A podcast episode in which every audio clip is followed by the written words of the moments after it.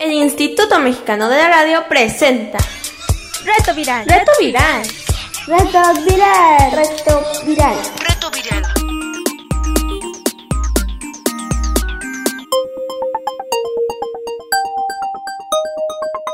Reto Viral, fin de semana.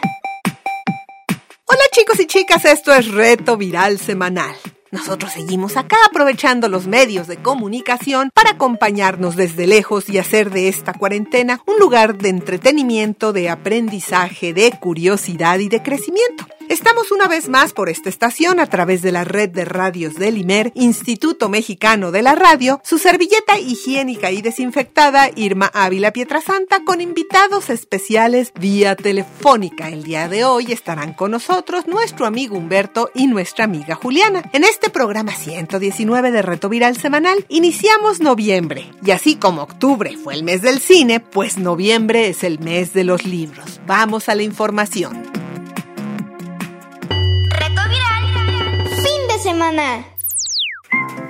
Si te pregunto el nombre de una escritora mexicana, casi seguro que lo primero que se te vendrá a la cabeza es Sor Juana Inés de la Cruz. Los españoles alegan que es una escritora española, ya que cuando ella vivió, México era la Nueva España. Además de que en vida se hizo famosa y publicó todos sus libros allá en España. Aunque debo decirte que nunca pisó la península. Bueno, pues la iglesia, ella era religiosa, la mantuvo en México siempre controlada. Ya sabes, la envidia, el señor este que controlaba todas sus acciones dentro de la iglesia. Y bueno, el próximo 12 de noviembre es el aniversario de su nacimiento y por esta razón en México, en estas fechas, todos los años, se realiza la Feria Internacional del Libro Infantil y Juvenil. Yo no sé si sepas, pero esta feria mexicana es la segunda más grande del mundo y este año, cuando cumplía 40 años, debió ser pospuesta pues ¿por qué? Por la pandemia. El caso es que se realicen estas fechas en honor a Sor Juana Inés de la Cruz, que por cierto empezó a escribir siendo una niña. Sor Juana fue la autora de muchos famosos versos, como el que seguro has escuchado, ese de hombres necios que acusáis a la mujer sin razón, sin ver que sois la ocasión de lo mismo que culpáis. Sor Juana fue además de poeta, autora de obras de teatro, así como de ensayos filosóficos, de villancicos y de prosa, y era considerada exponente del siglo de oro de la literatura en español. Les decía que publicó en España, pues acá vivía enclaustrada en un convento de Jerónimas, lo que hoy es el claustro de Sor Juana en el centro histórico de la Ciudad de México. Pero, ¿habías pensado cómo vivió Sor Juana su infancia? Bueno, pues Sor Juana nace un 12 de noviembre de 1651 en un pueblito del Estado de México llamado San Miguel Nepantla, que si hoy es pequeño, en ese entonces era mucho más, por ahí por Amecameca. Aún existe la casa donde nació, que era en realidad el rancho de su abuelo, y bueno, ahí puedes imaginarte cuando lo visitas, su vida, entre mucho ganado, porque era un rancho ganadero, y mucha naturaleza. Cuando tenía tres años, se colaba en el cuarto donde su hermana mayor, María, estudiaba con una maestra. En ese entonces las niñas no podían ir a la escuela, entonces estudiaban con señoras a quienes les decían amigas. Juana pidió que la dejaran estudiar junto con su hermana y aprendió a leer rápidamente. A los cinco o seis años, Juana se enteró de que existía una escuela para muchachos que se llamaba universidad, donde podía estudiar una carrera. Lo malo es que no dejaban entrar a las mujeres. Por ello, le pidió a su mamá que le cortara las trenzas y la vistiera de niño, para que la dejaran entrar cuando creciera a la universidad. Su mamá le dijo que estaba loca y bueno, no le tocó el largo del pelo para nada, por supuesto.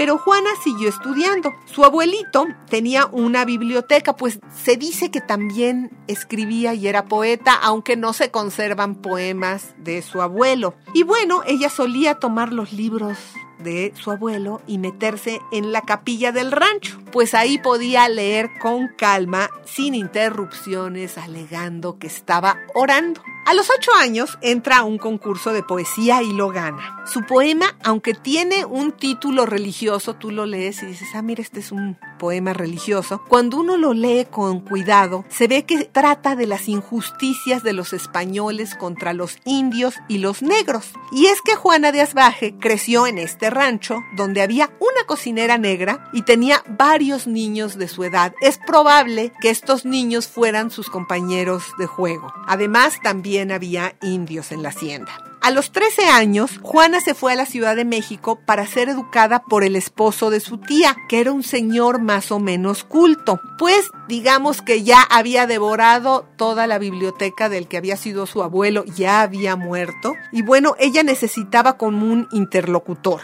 En esa época en España mandaban a un señor que gobernaba en un palacio con el título de virrey de la Nueva España. Lo nombraban en España el rey y se venía aquí a México a gobernar. Pues a ese palacio llegó Juana para ser dama de compañía de la esposa del virrey. La muchacha había aprendido tanto que un grupo de sabios le hizo un examen largo y difícil. Y saben que lo aprobó. Digamos, el equivalente de ahora se sacó 10 con 15 sabios enfrente de ella y respondió todo. A los 15 años Juana tenía que decidir qué iba a ser de grande. Solo había dos opciones, casarse o hacerse monja. Escogió la segunda, porque lo que más deseaba en el mundo era seguir estudiando y lo podía hacer mejor en un convento. Fue entonces cuando la niña Juana de Asbaje se convirtió en Sor Juana Inés de la Cruz, la monja poeta que se volvió tan famosa y que los mexicanos queremos tanto que, bueno, la puedes ver en los billetes. Por cierto, te cuento que desde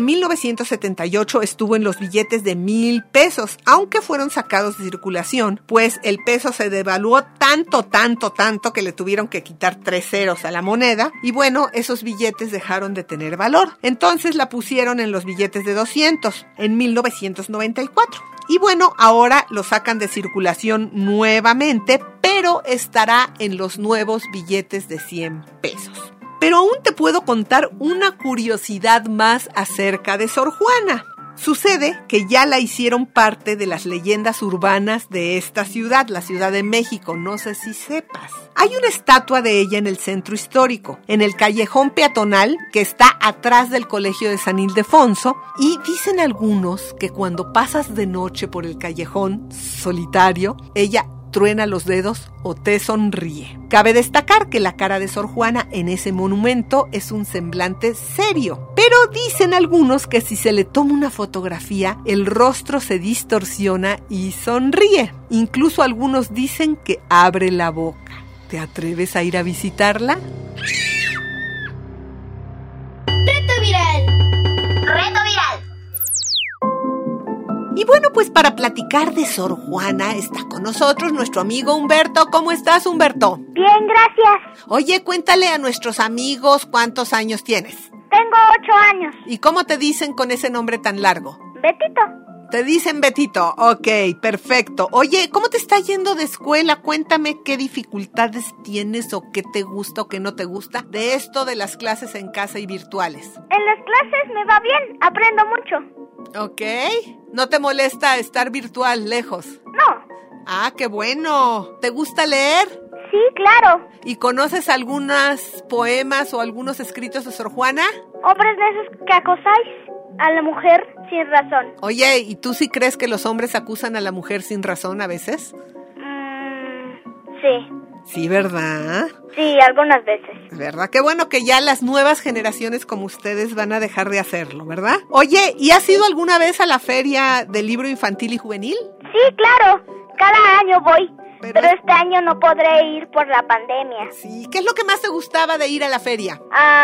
Comprar libros y ver y ver qué escritores estaban a la venta. Eso está bien padre, ¿verdad?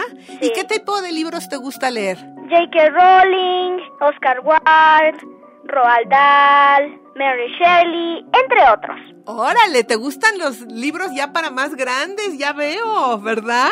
Sí, Oye, ¿sabes un poquito de la vida de Sor Juana? ¿Qué piensas de su vida? que era una niña muy inteligente y que es una gran representante de la literatura e historia de nuestro país a nivel mundial. Así es. Oye, pues muchas gracias por haber estado con nosotros. ¿Tú has escuchado alguna vez los villancicos que escribía? ¿No? Pues ahora los vamos a escuchar. Sabemos que para algunos niños es difícil pensar en la música antigua, pero pues si la empezamos a escuchar con cuidado, igual podemos aprender a apreciarla porque es bien bonita. Entonces vamos a escuchar algunos villancicos de la época de la colonia. Este villancico lo escribió Sor Juana y se llama Los que tienen hambre. Estás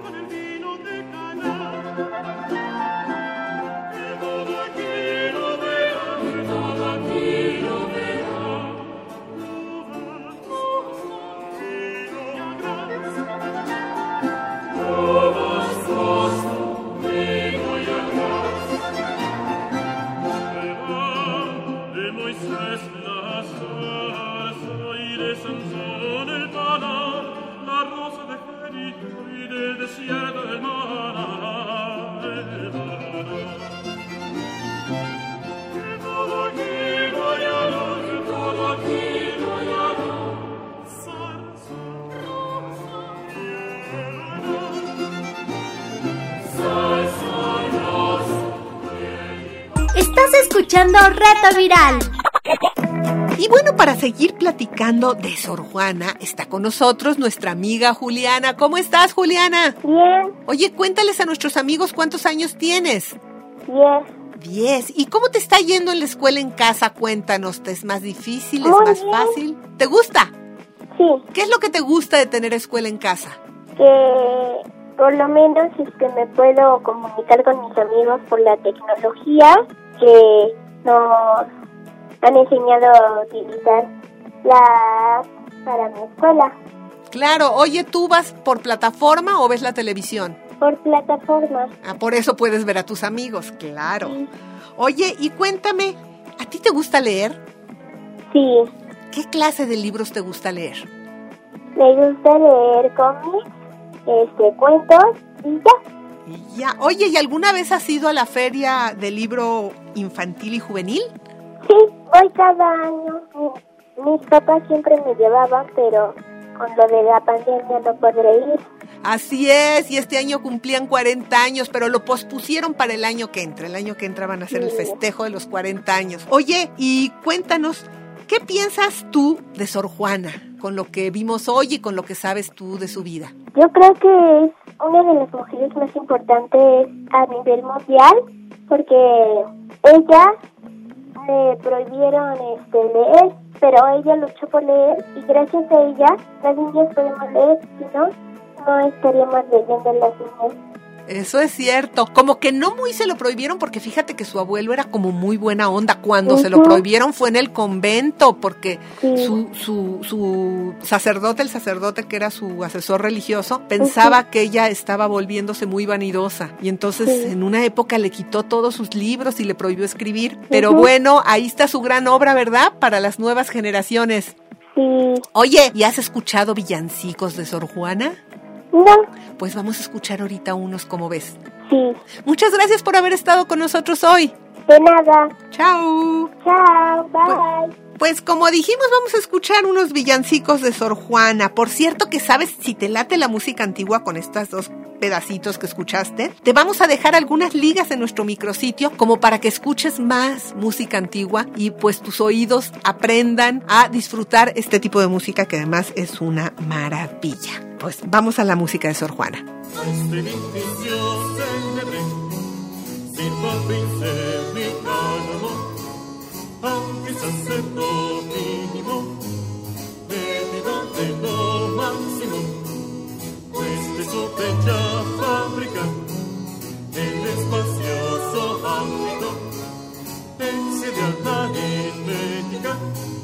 pues vencido el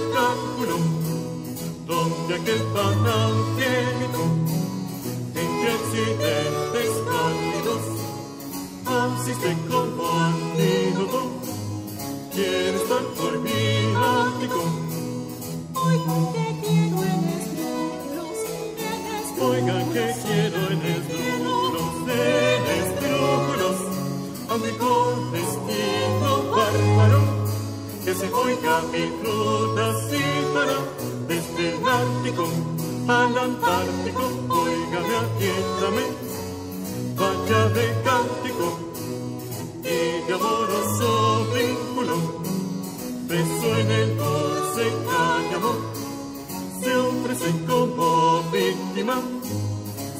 como el tálamo, en donde triunfa ímpetu, en las tropas del tártaro, del tenebroso príncipe, del ciego oscuro patrón donde soplando el céfiro al compás de los pájaros sienten hermosas lágrimas en Europa los párpados Oigan que quiero en esdrújulos, oigan que quiero en esdrújulos en esdrújulos aunque con destino bárbaro que se oiga mi duda cítara desde el Ártico al Antártico, oígame, atiéndame, vaya de cántico.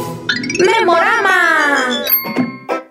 En este memorama te queremos proponer que si tienes tiempo o te súper interesan los temas que abordamos entre el primero y el 5 de junio, pues nos escuches o nos vuelvas a escuchar durante la semana. Se trata de los programas 49 al 53. Esta fue una semana dedicada a la diferencia. Muchas sociedades castigan la diferencia, excluyen, juzgan o simplemente la ignoran. Y a veces a los que no somos tan diferentes, pues nos cuesta trabajo entender los retos que tienen que vivir las gentes, por ejemplo, que tienen capacidades diferentes. A veces tienen grandes obstáculos para hacer lo que nosotros hacemos cotidianamente y para ejercer sus derechos. Los temas que tocamos esta semana fueron lentes para ver la discriminación, discapacidad motora, discapacidad visual, discapacidad auditiva y coronavirus y sueño. ¿Te acuerdas que teníamos los viernes de coronavirus? Y bueno, en la sección de No te aburras tuvimos propuestas de aprendizajes en Internet, tips para escribir bien y para hacer trabajos escolares súper padres, porque en ese momento estábamos regresando a clases. En la música tuvimos además a Doobie Kids, a Be Good, a Stevie Wonder, a Panceta y las papas fritas y a Papiro Plástica. Te voy a dar tres razones por las que deberías volver a escuchar en podcast los programas de esa semana. Porque si quieres entender cómo se vive la diferencia, estos programas te ayudarán a entenderlo. Dos, porque podrás retomar algún libro de los recomendados que están bien padres. Y tres, porque la música también está bien padre y te dejamos las ligas para que puedas escuchar a todos estos grupos. Para escuchar cualquiera de estos programas debes entrar en nuestro micrositio y de ahí en Home te vas un poquito para abajo y hay un bannercito que dice todos los retos, ahí le das clic y ahí los encuentras todos junto con las ligas. Y también otro modo es luego luego entrando a nuestro micrositio del lado izquierdo vas a encontrar numerados los programas, aunque ahí solo puedes escuchar el podcast y las ligas pues las tienes que ver en donde están todos los retos. Y bueno, acá las instrucciones para entrar a nuestro micrositio. Necesitas un dispositivo con acceso a internet y tecleas www.imer.mx. Ahí entras al sitio del Imer, va a entrar casi luego luego el banner que dice reto viral. Lo capturas con un clic y bueno, ya entras al micrositio. Te esperamos. Noticias de la pandemia. Pues nosotros acá en México seguimos en pandemia. Y bueno, no hay muchas novedades más que parece que está repuntando esto y que vamos a tener que regresar algunas medidas que creíamos que ya habíamos dejado atrás. Pero bueno, queremos, ya que estamos hablando del tema de Sor Juana, hablarte de las epidemias. Sucede que en la época de Sor Juana solo había epidemias, no había pandemias, porque las pandemias se caracterizan por ser epidemias que cubren gran parte planeta y bueno, en esa época las comunicaciones no eran tan rápidas como en esta época y solo daban epidemias en distintas zonas. Sucede que en 1695 eh, se propagó en la Ciudad de México lo que fue una epidemia de tifus y bueno, Sor Juan Inés de la Cruz murió a causa de ello a los 46 años un 17 de abril. El padre Diego de Calleja, que era su biógrafo, escribió, entró en el convento una epidemia tan pestilencial que de 10 religiosas que enfermasen apenas convalecía una. O sea, murieron nueve de cada diez. Y era muy contagiosa esta enfermedad. Se dice que Sor Juana tuvo la oportunidad de salirse del convento pese a haber jurado clausura, pero prefirió quedarse a cuidar a sus hermanas. Juan Inés, según se narra, murió de altas fiebres que mantuvo por tres días, aunque nunca se precisó la causa de la muerte con certeza absoluta. Luego de su muerte fue sepultada en el coro, debajo de la iglesia del templo de San Jerónimo, hoy Universidad del Claustro de Sor Juana. Lo cierto es que, aunque nos quejamos de esta pandemia que ha resultado ser larga y complicada, las epidemias en la antigüedad eran mucho más aterradoras. Imagínate, nueve de cada diez morían. ¿No lo crees? Reto viral. Fin de semana. Retos divertidos.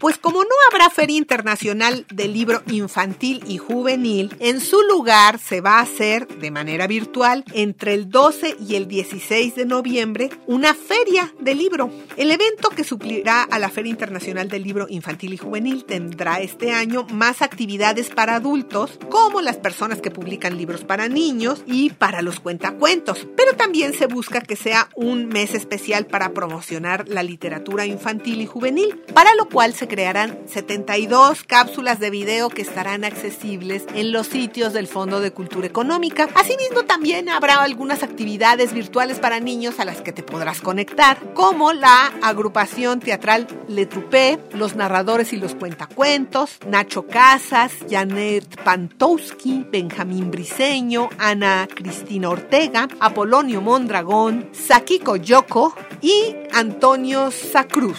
Estos dos últimos que te contamos eh, llevarán a cabo unas narraciones de libros usando además teatro de papel y lengua de señas mexicana. Está como interesante. Todas las actividades para niños se transmitirán a través de las redes sociales del Fondo de Cultura Económica de Alas y Raíces y sus contenidos se alojarán en las páginas web del propio Fondo de Cultura Económica, así como el programa Contigo a la Distancia. O sea que es cosa de que lo busques en internet, veas el programa, veas los horarios y te conectes. Te dejamos las ligas en nuestro micrositio. Reto viral. Fin de semana. Estamos llegando al final de este reto viral semanal. Los invitamos a que ustedes nos envíen sus mensajes, llámenos a los teléfonos de Reto Viral. ¿Tienes preguntas? Contáctanos. WhatsApp 55 28 60 29 18.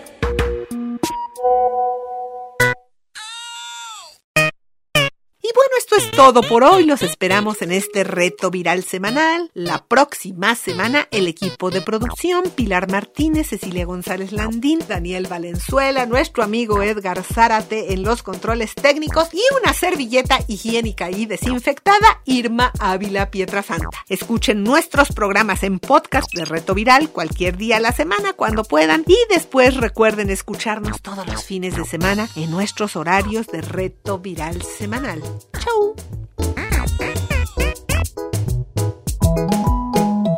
El Instituto Mexicano de la Radio presentó Reto viral. Reto Viral.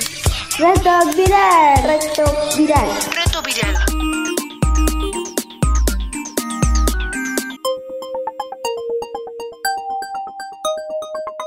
Reto viral. Fin de semana.